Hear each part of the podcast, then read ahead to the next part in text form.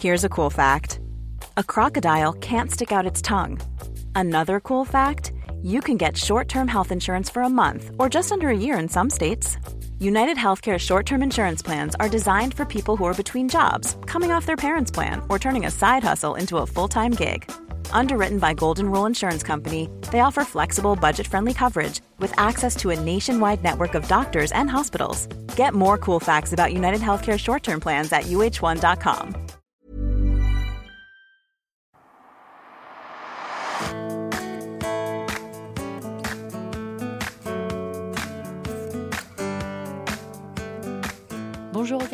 Bonjour Grace. Vous écoutez le podcast Kif Taras qui saute à pieds joints dans les questions raciales en France. Ici, nous explorons sans tabou les effets des inégalités raciales dans notre société, dans une perspective féministe, écologiste et égalitaire dans tous les sens du terme. Malgré de beaux principes affichés, le cinéma français présente encore trop souvent un visage monocolore. Si Eusanne Palsy a été à la fois la première femme réalisatrice et la première cinéaste noire à obtenir un César il y a 40 ans, en 1984, on ne peut pas dire que nos écrans se soient acclimatés aux couleurs et aux pluralités de la France depuis. Les actrices et les acteurs non blancs et non blanches peinent toujours à incarner des rôles complexes ou de premier plan. Mais ces dernières années ont vu la consécration d'une nouvelle génération d'artistes du cinéma français les choses iraient-elles enfin dans la bonne direction? Pour en parler, nous avons invité la personne la mieux désignée, une artiste de talent, Aïssa Maïga. Salut Aïssa. Salut Aïssa. Salut Rokaya, salut Grace. Tu es actrice et réalisatrice. On pourra te voir prochainement dans une super production internationale, la série King Shaka, produite par CBS. Tu as notamment réalisé le magnifique documentaire Marcher sur l'eau. On peut te lire avec d'autres actrices dans le livre collectif Noir n'est pas mon métier, paru au seuil. Dans Kif Taras, chère Aïssa, nous avons un petit rituel. On demande à nos invités s'ils ou elles se définissent sur le plan racial et si oui, comment. Par exemple, Grace est une femme asiatique et je suis une femme noire. Qu'en est-il de toi? Je suis une femme noire. Je suis euh, originaire du Mali et du Sénégal. Je suis française. Et est-ce qu'il y a un moment où tu as une prise de conscience par rapport à cette condition? Mon tout premier souvenir remonte à l'enfance euh, avec mon père dans le RER. E et euh, mon papa était quelqu'un de plutôt solaire, qui parlait facilement aux gens, les gens lui parlaient facilement. Il a eu cette conversation avec une femme qui me paraissait vieille, mais enfin j'avais 6 ans, hein. ça se trouve elle avait l'âge que j'ai aujourd'hui. et, et puis pour moi la conversation s'était vraiment bien passée. On rentre à la maison et mon père débriefe avec d'autres adultes et, rit, il s'esclave et il dit Cette femme était en train de me congratuler en me disant que je parlais très bien français. Et moi, j'avais pris ça pour un compliment, évidemment, j'étais très fière de mon père. Et là, dans sa bouche, j'entends le regard, en fait, posait sur lui. Et, et c'est plus tard que j'ai compris la finesse de son analyse. Et à ce moment-là, je pense que j'ai j'ai compris qu'il y avait un, biais en fait. Quand tu as commencé ta carrière d'actrice, est-ce que tu avais des anticipations particulières, des, désirs? Est-ce que tu t'es posé la question de l'impact de ta condition de jeune femme noire sur tes perspectives d'évolution?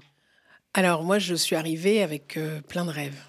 Plein de rêves. J'avais envie euh, de raconter des histoires passionnantes sur le grand écran. J'avais envie d'incarner des personnages euh, magnifiques. J'avais aussi envie de m'inscrire dans une cinématographie euh, qui disait des choses sur la société, euh, plutôt engagée. Et au départ, non, je ne pense pas que j'étais obnubilée par cette question-là. Je savais que ça pouvait être un frein, mais j'étais loin d'imaginer à quel point la résistance serait énorme dans le cinéma en France. Et d'ailleurs, tu as dit euh, dans un documentaire réalisé par une certaine Rokhaya Diallo. ça me dit quelque chose. Elle s'autocite quand même. Hein. Euh, donc Aïssa Maïga, dans ce documentaire, a dit L'entrée dans ce métier a été ma fenêtre sur le racisme à la française. Et tu as dit que ça a occasionné une claque. Comment s'est manifestée euh, cette première claque Est-ce que tu peux nous parler de l'accueil qu'on te réservait, notamment dans les castings? Alors, juste avant ça, évidemment, j'avais conscience qu'il y avait euh, des problèmes de racisme en France. J'en avais fait les frais parfois en cherchant un appart, en voulant aller en boîte de nuit en tout simplement me faisant contrôler parfois. Bon, je suis une fille, donc ça m'arrivait moins que certains camarades euh, noirs aussi. Mais euh, en fait, en, arrivant dans, le métier, j'ai vraiment compris qu'on n'avait pas notre place. C'était aussi simple que ça, puisqu'on nous le disait. Je regrette une seule chose, c'est de ne pas avoir pu faire de caméra cachée à l'époque. Parce que les gens n'étaient. Enfin, ils se lâchaient. Hein. Ils disaient quoi, par exemple? La phrase la plus banale, c'était On n'a jamais demandé une noire. mais pour un rôle pour lequel il n'y avait pas de frein objectif. Je veux on racontait pas l'histoire d'une famille monocolore. Euh, enfin, voilà, il n'y avait pas de frein objectif dans l'histoire, mais on considérait que si on ne racontait pas explicitement l'histoire de Noir, on n'avait pas le droit de citer. Je me souviens, j'étais enceinte de mon premier enfant. Et euh, il y a une annonce qui est passée. On cherchait une maman enceinte de 4 à 6 mois, ce qui était mon cas, avec un petit ventre. Mon ventre était vraiment tout petit, de mon âge. Je cochais toutes les cases.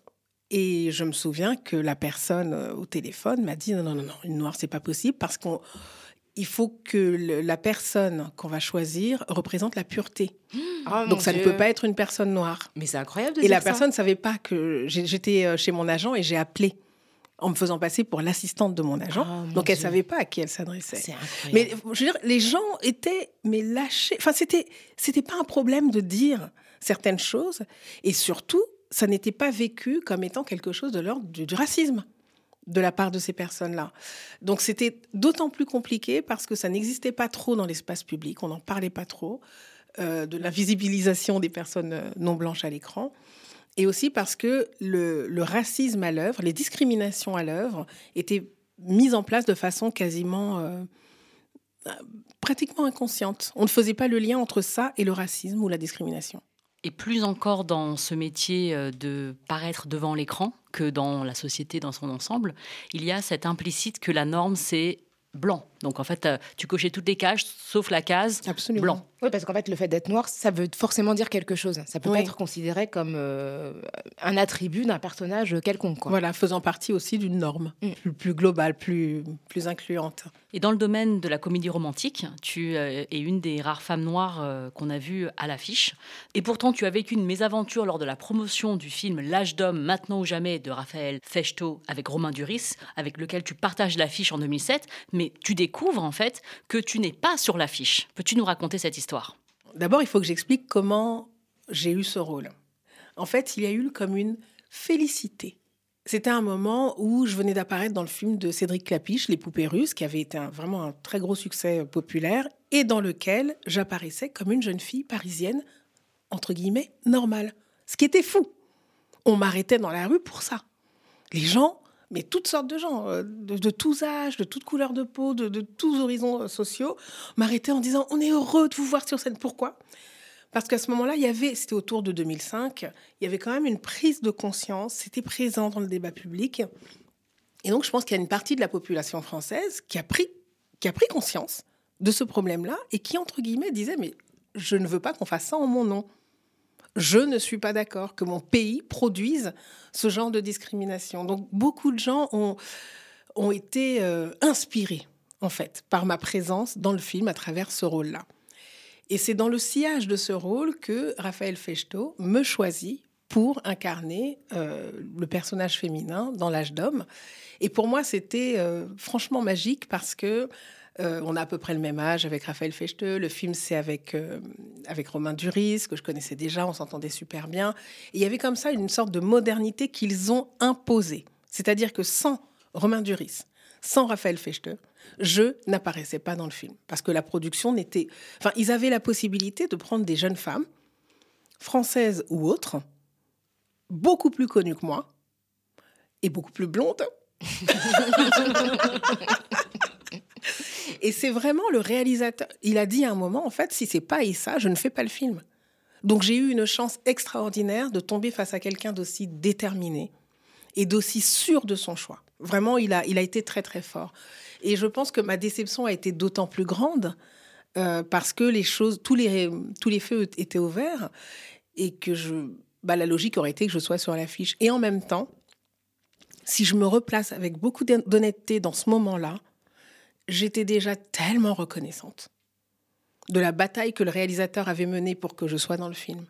J'étais tellement reconnaissante que la vie m'offre une opportunité là où aucune de mes consoeurs qui n'étaient pas blanches n'avait d'opportunité, que je me suis dit, bon, j'ai un peu éteint le feu en moi en me disant, bon, écoute, la prochaine fois, tu seras sur l'affiche. Là, tu as déjà gagné une énorme bataille. Tu fais toute la promo.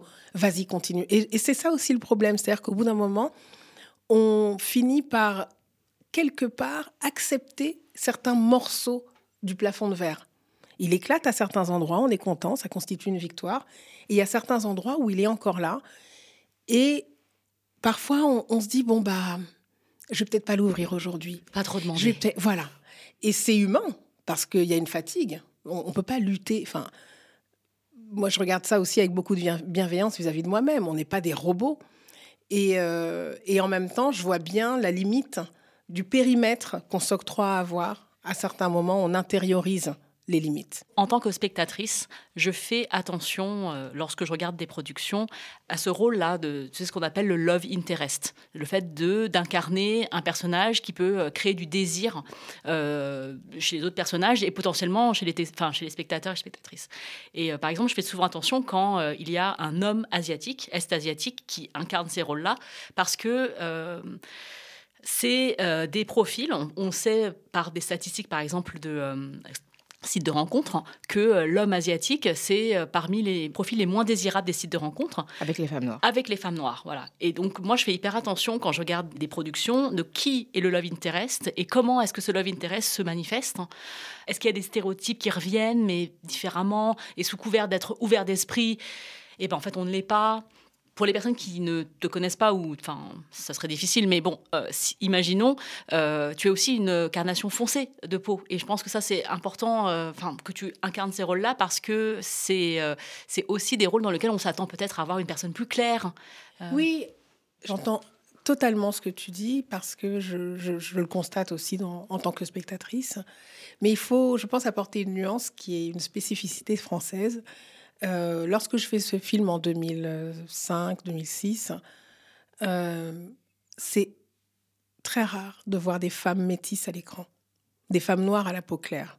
C'était encore plus rare à cette époque-là, sauf avec quelques exceptions dont, font partie, euh, dont fait partie Sonia Roland, par exemple mais qui avait atteint une popularité extraordinaire, puisqu'en en, l'an 2000, elle était devenue Miss France, donc elle était entrée dans le foyer de tous les Français. Donc elle était un peu hors compétition d'une certaine manière. Mais même pour elle, c'était difficile. On lui disait souvent, tu n'es pas assez noire. Donc le paradoxe, c'est que la couleur de peau était un frein, mais à l'intérieur de ce colorisme, la peau foncée chez les femmes noires constituait un petit couloir qui était étroit, hein, vraiment, mais un petit couloir dans lequel on avait le droit d'exister. Et la plupart du temps, c'était dans des rôles extrêmement stéréotypés. Et de temps en temps, il y avait un petit miracle qui se produisait et on se disait Ah, ça y est, c'est en train de changer, sans se douter de la bataille qui nous attendait encore devant. Il y a très peu de rôles qui sont écrits pour nous et les rôles qui sont écrits la plupart du temps sont euh, très réduits ou réducteurs. Finalement, on n'a pas une réelle place ici. Là, j'ai 25 ans et je sais déjà que pour moi, ce métier sera un combat. Et oui, je me sens seule. Il faut, c'est vrai, qu'il y ait certaines mesures qui soient prises. J'ai pensé au quota, je pense aussi à des mesures favorisant euh, la production, parce que le, nerf de la guerre, c'est quand même l'argent, la production d'œuvres incluant des acteurs d'origine euh, étrangère, comme on dit. D'origine étrangère Mais pourquoi j'ai dit ça? Mais non, noirs, arabes, asiatiques, tous français. Il commence à y avoir depuis un certain nombre d'années quelques acteurs d'origine maghrébine qui deviennent des stars. Chez les comédiens noirs, ça, stagne. Donc le problème, il est vraiment, je crois, hein, lié au taux de mélanine. Aujourd'hui, elle pousse un coup de gueule. Noir n'est pas mon métier. Avec 15 autres actrices, Aïssa Maga témoigne du racisme, du sexisme dans le cinéma français, ses blagues, ses remarques douteuses et ses discriminations. On a survécu au whitewashing, on a survécu au blackface, n'est-ce pas, Florence? On a survécu aux tonnes de rôles de dealers, de, femmes de ménage à l'accent boina. On a, on a survécu au rôle de terroriste. On a survécu euh, à tous les rôles de filles hyper euh, sexualisées. Donc les extraits sont issus de Regard Noir, un documentaire que tu as co-réalisé avec euh, Isabelle Simeoni, un extrait du JT de TV5 Monde et un extrait des Césars diffusés sur Canal+. Donc Aïssa, on vient de t'entendre critiquer les représentations injustes dans le cinéma français en 2000, 2005, 2006, 2018, 2020. Tu n'es pas fatiguée? Eh, voilà, je suis fatiguée. non, non, je ne suis pas fatiguée. Euh, je suis euh, parfois en colère, parfois j'ai le sentiment que les choses avancent, parfois je, je, suis très dubitative. Non, je passe par plein d'états. Euh, ce qui peut me fatiguer, c'est quand même la mauvaise foi. La mauvaise foi, y compris des personnes dans, qui subissent les mêmes discriminations que nous, mais qui, euh, qui font des retournements de veste euh, phénoménaux. On ne citera euh, personne voilà. euh, qui, euh, d'un seul coup, peut-être prennent peur et ont l'impression que, bon, c'est bien de dénoncer, mais simplement pas plus de deux minutes. À la troisième minute, il faut commencer à remercier et, et surtout arrêter d'ouvrir sa bouche parce que ça, ça peut un petit peu muser parce que j'ai le sentiment un peu frustrant que si on était unis, si on était un peu plus organisés, si on, jouait des alliances qui existent, qui sont là. Enfin, je veux dire, on n'est pas seul, euh, isolé à penser euh, qu'on est discriminé. Je veux dire, il y a beaucoup de gens qui ne vivent pas ces discriminations dans le cinéma en France et qui pourtant euh, s'élèvent contre ça, ne sont pas d'accord, avec lesquels on peut cheminer. Mais je pense que ça commence d'abord dans nos propres rangs. Et il y a en France, je pense, un syndrome de peur parce que on a l'impression qu'on peut se faire dégommer trop facilement à l'ouvrir parce qu'il faut faire allégeance, il faut montrer qu'on est dans une gratitude totale, il faut pas critiquer. Euh, parce que le, travail d'auto-analyse du cinéma français n'ayant pas été fait, les gens ont tendance à prendre les choses très personnellement. Et ça, c'est un problème. Mais non, non, non, je suis pas fatiguée. Oh non, mauvaise nouvelle, je suis pas du tout fatiguée. Et euh, ce qui m'intéresse, c'est de continuer à déployer d'abord une réflexion autour de ces sujets-là de me renouveler, de ne pas rester dans des systématismes, et puis de, prendre euh, véritablement ma place, au-delà de ma place d'actrice, de prendre euh, totalement ma place dans cette industrie. Donc tes engagements sont euh, constants depuis de 25 ans et l'engagement court aussi dans ta famille. Ton père, Mohamed Maïga, un célèbre journaliste proche de l'homme politique burkinabé Thomas Sankara, un révolutionnaire anti-impérialiste qui lutte contre la domination de la France sur le Burkina. Il meurt en 1984 à Ouagadougou, vraisemblablement empoisonné. C'est un tournant pour toi dans ta vie. Comment ça, cet événement a pu charpenter tes convictions? Mon père est mort le 1er janvier 1984. Euh, j'avais 8 ans et demi. Donc euh, évidemment, c'est bah, comme pour n'importe quel enfant. on, est, on est projeté dans le monde des orphelins. Donc c'est une perte euh, irrémédiable, c'est quelque chose qui façonne complètement euh, la personnalité, la psyché. Euh, et bon, j'ai eu la chance d'avoir d'abord eu un papa fantastique, qui était un homme vibrant d'amour, qui était solaire, qui était parfois pensif. Et c'est beaucoup plus tard que j'ai compris pourquoi il pouvait être autant absorbé dans ses pensées, parce que la révolution à laquelle il a pris part au Burkina avant son décès, euh, était une révolution de, tous les risques. Ils se sont élevés contre la domination française à une époque où c'était, et c'est encore compliqué de le faire, mais à cette époque-là, ça l'était encore plus. Ils ont eu un courage absolument extraordinaire. Donc euh, oui, quand je revois le, les moments où mon père était absorbé en lui-même, dans ses pensées, euh, je, me dis qu'il il, devait penser parfois aussi au risque, parce qu'il n'était pas inconscient, il était très courageux, déterminé, mais sans doute pas totalement inconscient. Et j'ai eu la chance également d'avoir un, héritage de sa part absolument extraordinaire en termes de valeur. C'est un héritage immatériel que personne ne peut m'enlever. Il m'a pas laissé euh, de l'or, des choses comme ça, mais c'est ce qu'il m'a laissé a une valeur absolument euh, incommensurable parce que c'était un homme qui avait euh, des convictions féministes, un homme qui défendait les droits de l'enfant, qui défendait les droits des opprimés dans leur ensemble et qui a incarné ça dans le temps de sa propre vie. Donc ça, c'est un...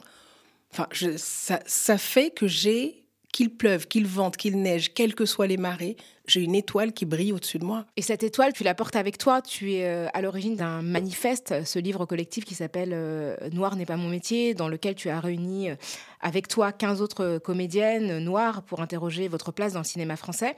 le livre commence par ton témoignage où tu dis Je me suis toujours demandé pourquoi j'étais parmi les seules actrices noires à travailler dans ce pays, pourtant métissé qu'est la France, et tu te désignes comme une constante miraculée.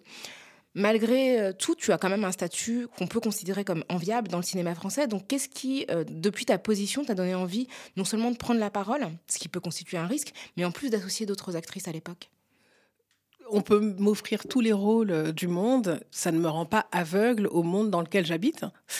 Et du coup, ça a été une position pendant quelques années que j'ai trouvée extrêmement inconfortable. C'est-à-dire que plus j'avais des opportunités, plus mon malaise grandissait. Bon, j'en étais très heureuse, voilà, j'ai bien goûté mon bonheur, mais en même temps, j'avais un sentiment qui ne me lâchait pas d'une injustice plus, plus générale. Euh, et puis, j'ai des amis dans ce métier. des amis avec lesquels je parle, on, se raconte, on, partage nos expériences. Et donc, quand j'entendais ce que d'autres pouvaient vivre, et qu'en même temps, dans le cinéma français, je voyais bien que certains et certaines posaient un regard sur moi qui les déculpabilisait, je n'étais pas d'accord. J'avais pas envie d'être l'arbre qui cache la forêt, j'avais pas envie d'être une caution. Alors même si j'ai pris la parole euh, de, mon côté, je suis pas la seule à, l'avoir fait. Hein, euh, j'avais donc foi dans comment dire les possibilités créatrices de la parole. Je, sentais bien que mon isolement ou l'isolement des quelques-uns que nous étions à parler de ça jouait contre nous. Et j'ai été euh, poussée par l'idée de, de, créer quelque chose de collectif. Ça part d'un idéal. Et c'est, ça a été une, aventure assez, euh, assez extraordinaire avec son lot de douleurs. Je pense que n'importe quelle euh, minorité euh, qui s'organise, quelle qu'elle soit, hein, les minorités de gens, les minorités dans leur ensemble, qui s'organisent, rencontrent les écueils de, du monde qu'on rencontre dans le monde associatif, les écueils d'ego, les écueils liés aussi à la peur dont je parlais tout à l'heure. Mais ça a été quelque chose d'assez extraordinaire parce qu'à notre échelle, dans d'autres générations, ça a déjà été fait. Mais à notre échelle, c'était inédit. Et on a réussi à avoir une visibilité extraordinaire du fait qu'on a, on s'est imposé sur, les, sur le tapis rouge et sur les marches du Festival de Cannes, aux yeux du monde, face à la presse internationale. On s'est imposé euh, dans le, l'univers, enfin, l'espace médiatique euh, français. Et le livre a été euh, un succès. Donc le livre, c'est 16 actrices qui prennent chacune la parole à travers un chapitre et qui se raconte. Ce qui veut dire que nos expériences euh, ont traversé euh, les, frontières de notre petit monde que constitue le cinéma français. Pourquoi? Parce que ce qu'on raconte a résonné auprès de personnes qui vivent ces discriminations dans le monde professionnel euh, dans son ensemble, mais des personnes qui ne sont pas que des personnes racisées, des femmes aussi, ou tout simplement des citoyens, des citoyennes qui sont sensibles à ces questions-là, ou qui ne se savaient pas sensibles à ça, mais qui ont dans leur entourage, vu qu'on est dans un pays très métissé, qui ont dans leur entourage des personnes qui vivent ça et qui avaient envie de, se nourrir de ce qu'on racontait pour pouvoir les, accompagner. Donc, euh, je considère que c'était un succès, mais pour moi, ça n'est qu'une étape. C'est pas. Euh, voilà, ça s'est fait, on l'a fait, c'est très bien, il euh, faut continuer. Est-ce que le succès et la visibilisation de ce recueil et des témoignages de euh, Mata Gabin, Maïmouna Gay et de Sarah Martins qui dénoncent l'hypersexualisation, voire même l'animalisation de leur corps euh, à l'écran, est-ce que tu penses que avec MeToo, avec le, mouvement, est-ce que tu penses que ces choses ont bougé? Est-ce que des rôles différents ont été obtenus grâce à, à cette prise de conscience collective? Alors le travail qu'on a fait avec notre éditrice Charlotte Rothman, nous a permis de, comme tu le disais, de montrer des pans différents de ce que c'est que notre expérience de femme noire dans le cinéma français. Donc le, recueil, il offre quelque chose d'assez euh, global, quoi, à 360 degrés sur cette expérience-là, sur nos expériences. Juste après, il y a eu, et ça c'est certaines des actrices du, livre qui me l'ont dit, des propositions qui leur ont été faites. Donc ça a été euh, très, je pense, euh, très fort parce que il y avait la peur d'être blacklisté. C'était quelque, c'est une conversation qu'on a eue constamment. Et chez certaines, cette peur était plus présente que d'autres, euh, soit parce qu'elles avaient déjà de la visibilité, donc elles avaient quelque chose à perdre entre guillemets, soit parce qu'elles n'en avaient pas et qu'elles se disaient bah là les gens me connaissent pas mais je vais être identifiée sous ce prisme là de la fille noire qui ouvre sa gueule j'ai pas envie d'être grillée donc dès qu'il y avait un signe positif notamment un rôle euh, qui arrivait, ou un rôle qui était déjà là, mais qui était du coup un peu transformé, un peu amélioré euh, par euh, les auteurs, enfin par la production en général, c'était comme une bouffée d'air pour continuer. Ensuite, le livre, je ne pense pas qu'il ait produit un miracle. Moi, je n'attendais pas de miracle.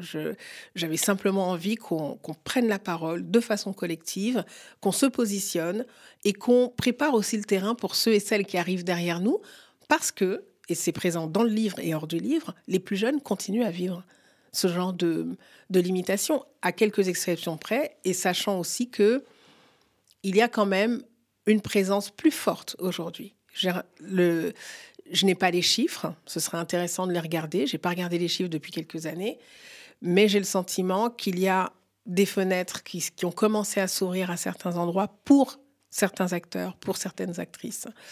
Mais le, miracle n'a pas eu lieu. Moi, j'attendais pas de miracle. Je, m'attendais à ce qu'on continue à travailler collectivement sur ces questions-là. Euh, ça n'a pas eu lieu. C'est pas grave. Euh, mais je pense que le combat, il doit avoir lieu dans le sillage de, ce qu'a fait le collectif 50-50, par exemple, qui est un collectif euh, qui a été créé dans le sillage de MeToo en 2018 et qui a été initié essentiellement par des, productrices et réalisatrices françaises sur la question de, la parité dans le cinéma. Et il y a des choses qui ont été faites dans ce sens-là par le CNC, le ministère de la Culture en France, pour améliorer la présence des femmes. Donc quand on veut le faire, on peut le faire. Quand on veut chiffrer, on peut chiffrer. Quand, quand on veut quantifier euh, de façon euh, financière, on peut le faire. Euh, et l'action et les résultats du collectif 50-50 le prouvent. le CNC, donc le Centre national de la cinématographie, a un fonds spécial. Comment ça fonctionne? C'est très simple. S'il y a suffisamment de femmes, je crois que c'est 30%, sur les plateaux, dans la production, ce que donne le CNC est abondé de 15%. Il y a 15% de la somme en plus qui arrive. On arrive à faire des chiffres, on arrive à réfléchir sur la base de quotas. Et ça n'est pas discriminant, c'est simplement incitatif. On n'est pas obligé de le faire si on a une production. Mais si on le fait, on a un peu plus d'argent. Ça, c'est un exemple parmi tant d'autres de ce qui pourrait être fait. Je ne dis pas qu'il faut appliquer exactement la même chose euh, concernant euh, les personnes non blanches. On peut inventer un autre système si celui-là, on pense que c'est pas le bon. Mais je pense qu'on a tous les moyens aujourd'hui pour le faire. Donc la question, c'est pourquoi on ne le fait pas. Et cette question, euh, tu l'as posée de manière très vive. En 2020, euh, tu as secoué la grande famille du cinéma français avec euh, le discours dont on a entendu un extrait tout à l'heure euh, au César. après cela, tu as reçu pas mal de critiques, hein, beaucoup d'enthousiasme et de personnes qui ont adhéré à ton discours, mais des critiques. Le journal Le Monde décrit ton discours pourtant très enjoué comme étant empreint d'agressivité, donc je cite vraiment le terme. Comment as-tu vécu ce tourbillon et, après ce discours Et est-ce que ça a eu des effets sur la perception qu'on avait de toi dans l'industrie du cinéma? Euh, Moi, je l'ai vécu euh, plutôt bien. En fait, moi, je n'avais pas demandé à aller remettre un prix. Hein. J'ai reçu un appel une semaine avant ou dix jours avant la cérémonie en me demandant euh, si je voulais remettre un prix. Donc, n'étant pas complètement teubé, euh, j'ai compris que c'était parce qu'il y avait des défections. Sinon, on m'aurait appelé un petit peu avant. Je sais comment ça marche. Hein. Pourquoi on m'a appelé à ce moment-là Je veux dire, c'est parce que euh, les gens qui étaient censés remettre des prix étaient en train de fuir. C'est l'année où Polanski était pointé du doigt par tous les milieux féministes.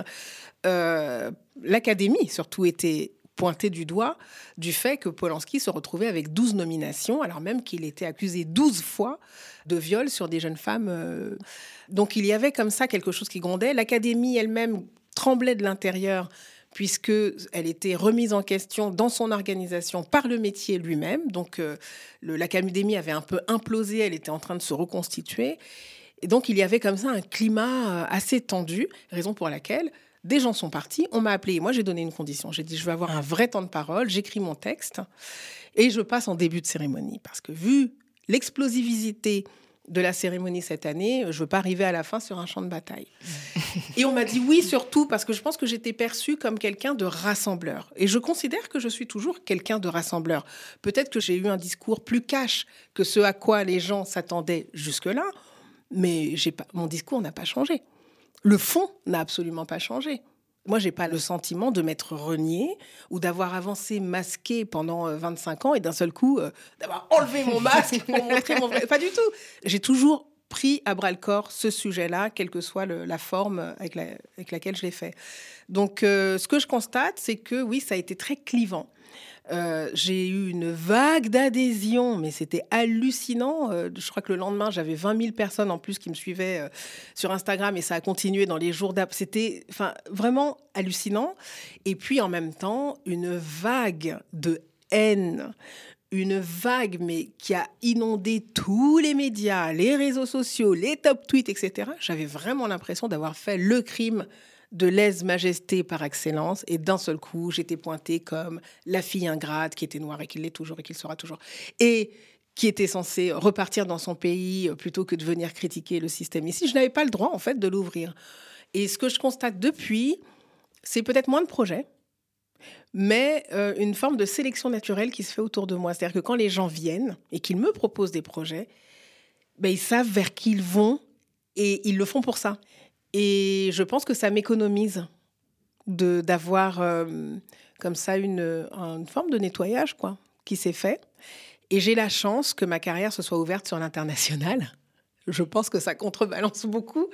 Euh, et ça faisait des années que j'avais envie de ça, que je passais des castings. Et, donc quand j'ai décroché l'année dernière euh, ce rôle magnifique de la reine Nandi dans la série King Shaka, euh, qui est voilà, une énorme série américaine qu'on a tournée en, Afrique du Sud. J'avais très envie de tourner dans une grande série, j'avais très envie de tourner en anglais, ce qui était le cas aussi. Et puis de partir comme ça, ça m'a aussi, aussi fait du bien. Enfin, j'ai toujours adoré tourner à l'étranger, et là, en l'occurrence, ça m'a fait euh, beaucoup de bien. Oui. On peut aussi citer ton rôle dans Le garçon qui dompta le vent, de et avec euh, Chiwetel et Geoffort. Et euh, tu as aussi un rôle majeur dans la série irlandaise Taken Down. Donc, euh, toutes ces perspectives internationales, ça compense enfin, largement les rôles que tu n'aurais pas sur le, sur le bah, marché français. C'est des rôles, enfin, comment dire, là, on parle de rôles qui sont vraiment des rôles sublimes. avec des metteurs en scène et des productions. Enfin, c'est des gens extrêmement talentueux. Donc, dans tous les cas, c'est un énorme cadeau. C'est tout ce dont je, pouvais rêver. Et alors, si je prends en compte le contexte, euh, oui, évidemment, c'est. non, non, il faut pas être revanchard. Un petit peu quand même. Euh, ces dernières années, on a entendu quand même pas mal d'artistes euh, prendre la parole, notamment contre les violences policières. Jean-Pascal Zadi, quand il a reçu son César, a énoncé sur scène le nom d'Adama Traoré, victime de violences policières. Il a cité Franz Fanon. Dernièrement, on a entendu Camilla Jordana parler des violences policières. Elle est très proche d'Assa Traoré. Euh, est-ce que tu as le sentiment quand même que ça bouge, y compris chez des acteurs et des actrices de premier plan de la scène, française? Indubitablement. Et je pense qu'on est aussi très inspiré par euh, la manière dont des acteurs, des actrices qu'on admire, euh, qui sont des acteurs, des actrices de premier plan sur la scène, internationale, qui sont donc tous américains, euh, états-uniens, euh, se sont emparés de certains, de certains problèmes. C'est-à-dire qu'on est, le monde étant tellement interconnecté aujourd'hui, il y a une sensation de proximité et le public voit les prises de position que prennent euh, des personnalités outre-Atlantique, il voit les prises de position que, que prennent des, des, personnalités ici, et ils soutiennent aussi. Donc je pense qu'il y a une, sorte de dynamique euh, nouvelle qui n'existait pas il y a une dizaine d'années, qui fait que euh, on a, un, je sais pas comment dire, comme une sorte d'écosystème un peu nouveau dans lequel on on crée beaucoup plus nos propres espaces de parole sans dépendre des, médias euh, classiques, dans lequel euh, notre, euh, notre public peut nous soutenir de manière beaucoup plus directe et, dans lequel on... Enfin voilà, je sais pas comment... J'avais envie de donner un troisième exemple, mais je ne l'ai pas du tout. Donc la phrase s'arrête juste avant. Et pour terminer, si euh, vous avez eu l'impression euh, que dans Kiftaras, euh, on a pu bâcher le cinéma français, c'est vrai. mais il y a quand même des perspectives. Qui aime bien, châtie bien. Voilà, exactement. C'est que de l'amour. on a aussi pas mal de perspectives à venir qui sont venues récemment et qui sont à venir. On a eu des lauréats de grands prix, Mati Diop à Cannes, Alice Diop. JP Zadi, Lajli, Mounia Medour, voilà, au César. Maïmouna Doucouré ou d'autres. Ouais. Tu m'as l'air euh, d'avoir beaucoup d'espoir, de toute façon, d'être optimiste. Euh, c'est un défaut. Hein. je pense que dans certains contextes, c'est un défaut. Oui, je suis optimiste. Pourquoi? Parce que euh, l'odyssée des peuples opprimés n'a pas commencé avec le cinéma français. L'odyssée de ce que vit, pour ne parler que de lui, le peuple noir n'a pas commencé avec le cinéma français. Donc quand je me retourne, quand je regarde derrière, ou quand je regarde autour de moi dans le monde contemporain, quand je vois les luttes que d'autres mènent, franchement, ça me donne une force. Je ne suis pas du tout euh, abattue, mais pas du tout. Enfin, non, désolée. désolée, mais pas désolée. Eh bien, sur cette note d'espoir, on va terminer l'épisode. C'est effectivement la fin de ce numéro de Kiftaras avec Aïssa Maga, qu'on a eu le plaisir de recevoir aujourd'hui. On vous recommande euh, ces deux documentaires, Marcher sur l'eau et Regard noir, que tu as co-réalisé avec Isabelle Simeoni. On vous recommande aussi la lecture de Noir n'est pas mon métier, désormais disponible en poche aux éditions Point, que tu as coécrit avec 15 autres actrices. N'hésitez pas à nous faire part de vos opinions sur ce qui vient de se passer. Je suis sûre que vous aurez plein de choses à nous dire. Euh, si vous avez des commentaires, des questions, si vous êtes grave choqué par ce que dit euh, Rokaya et Aïssa, moi aussi. si vous êtes concerné, n'hésitez pas. Écrivez-nous euh, à kiftaraspodcast@gmail.com ou contactez-nous sur nos réseaux sociaux, sur Twitter, sur Instagram, en suivant le kiftaras ou simplement avec le hashtag. Pensez à nous noter, s'il vous plaît, 5 étoiles de préférence, et laissez des commentaires élogieux, évidemment. Euh, si vous avez des choses négatives à, à dire, gardez-les pour vous, s'il vous plaît. Kiftara, c'est un podcast produit par Pseudo Radio. La prise de son est assurée par Marc Delay. La réalisation est signée Taïsia Froidure. Pensez à vous abonner à ce nouveau fil sur votre plateforme habituelle d'écoute de podcast. Pensez à le dire à votre entourage. On est désormais sur ce nouveau fil. Retrouvez-nous aussi sur le site de pseudo-radio.com. On se retrouve très vite pour une nouvelle plongée dans les questions raciales. Merci Rokaya. Merci Grace. Merci, Aïssa. Merci les filles.